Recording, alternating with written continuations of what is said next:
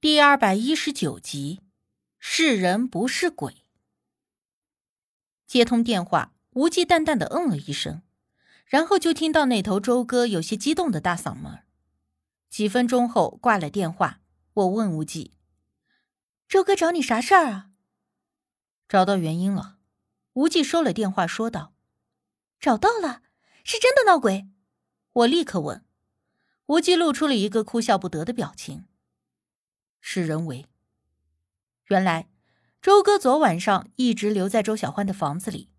开始的时候有点害怕，没敢进去，就在门口守着，注意听着里头有没有什么响动。虽说那高档小区里的楼道里也不是很冷，但毕竟还是大冬天的，他这半夜又困得受不了，就壮着胆子悄默声的开门进屋了，寻思着凑合一宿，迷糊一会儿。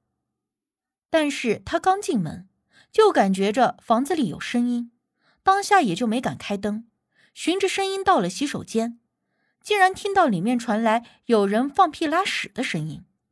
周哥当下就懵了，这鬼还能拉屎放屁？但他立刻就寻思着不对劲了，能在厕所里拉屎放屁，那肯定是人呐。可他一直都在门口守着呢，周小欢也不可能回来，究竟是谁躲在这里头？周哥四下寻摸了一番，随手抓了个石膏的那种工艺花瓶，蹑手蹑脚的就等在了卫生间的门口，寻思着，甭管他是人是鬼，总不可能拉一宿。过了几分钟之后，他听到了里头冲水的声音，而且还有水龙头洗手的声音，这更加让周哥确定，肯定是人不是鬼了。周哥举着花瓶等着，就见洗手间的门被人从里面打开。然后竟然出来一个男人，周哥二话不说，一脚给那男人踹在了地下，一个猛扑就把那人压膝盖底下了，还举着花瓶威胁说：“要是乱动，这一花瓶下去，肯定给他脑瓜子砸开瓢。”那人哼哼唧唧的，也就没真敢挣扎，或者说是被周哥那略胖的体格子压得动不了了，反正就轻而易举的把人给抓住了。后来，周哥开了灯一看，才发现抓到的男人竟然只是一个二十来岁的小青年，还戴着个眼镜，斯斯文文的样子，怎么看也不像是个小偷劫匪的。周哥也没含糊，直接就先打了电话报了警。没一会儿，警察来了，把俩人一起给带到了派出所。而这一查，才知道到底咋回事儿。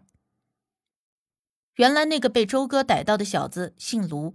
是周小欢那个自杀了的前男友的男朋友，没错，周小欢的前男友是个双性恋，这也正是当年周小欢追求了他那么多年，却一直没有得到正面的回应，一直不温不火的原因。估摸着后来前男友是因为家庭或者社会压力，才选择了和周小欢在一起，来到了东北居住。但是正所谓本性难移。这种事情不是一天两天就能改得掉的。前男友即便是和周小欢在一起，却还是忍不住想要跟男人在一起。后来在网上就认识了小卢，小卢和前男友一见钟情，两个人迅速的坠入了热恋之中。但是另一方，前男友又觉得对周小欢有些亏欠，所以在压力之下变得抑郁。后来周小欢移情别恋，提出了分手。小卢认为这是她和前男友两个人的机会，离开了周小欢就可以名正言顺的在一起，也不会再觉得对谁有亏欠。但是前男友并没有因为分手而轻松，反而变得越来越沉默怪异。在小卢的追问下，得知前男友认为周小欢给他戴了一顶绿帽子，而且三个人还是在同公司内，今后一旦公开。再无颜面继续留在公司，但是他如今工作是周小欢帮忙找的，房子也是住的周小欢的，一旦离开后又没了工作，对前路更是一片渺茫。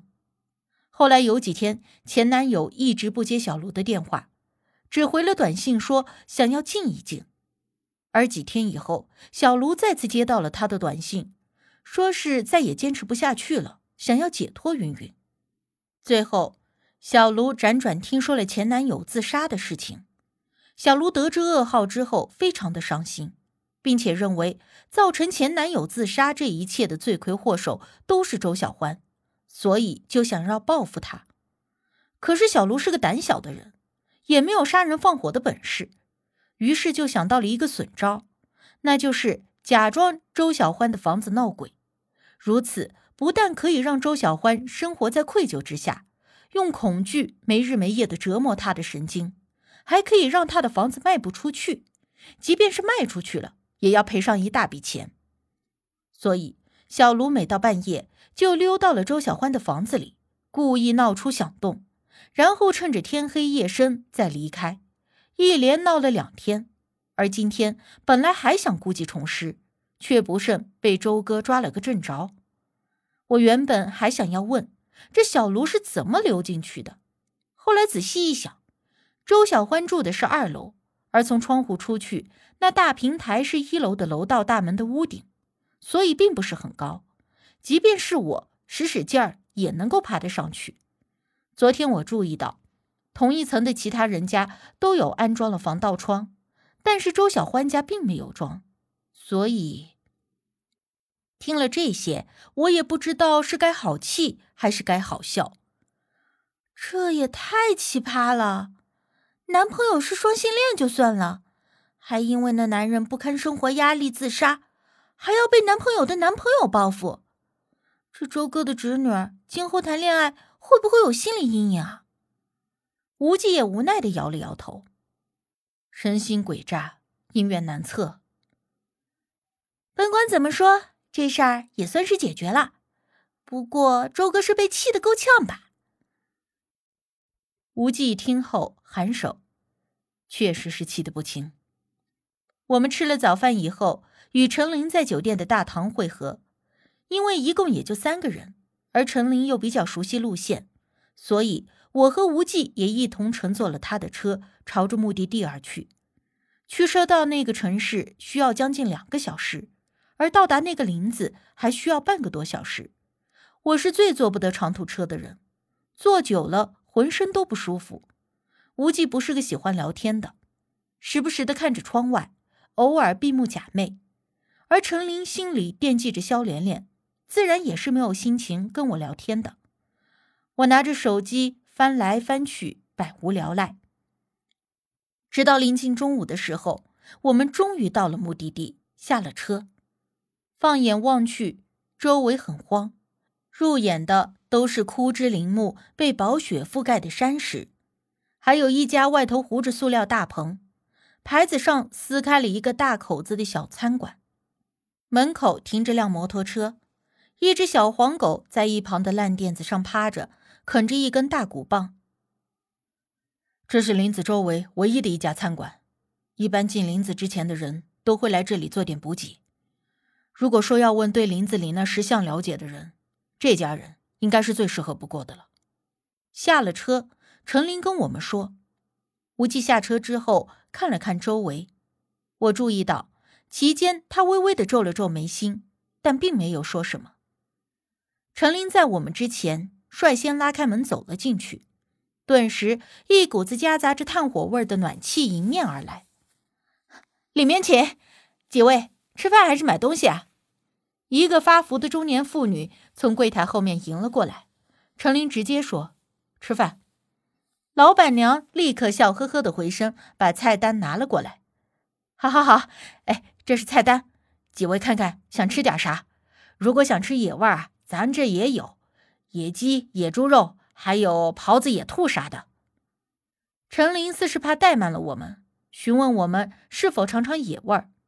不用了，我们不吃那个。不用无忌开口，我直接拒绝了。陈琳点了点头，便又把菜单递给了我俩。那你们看看，什么比较合胃口？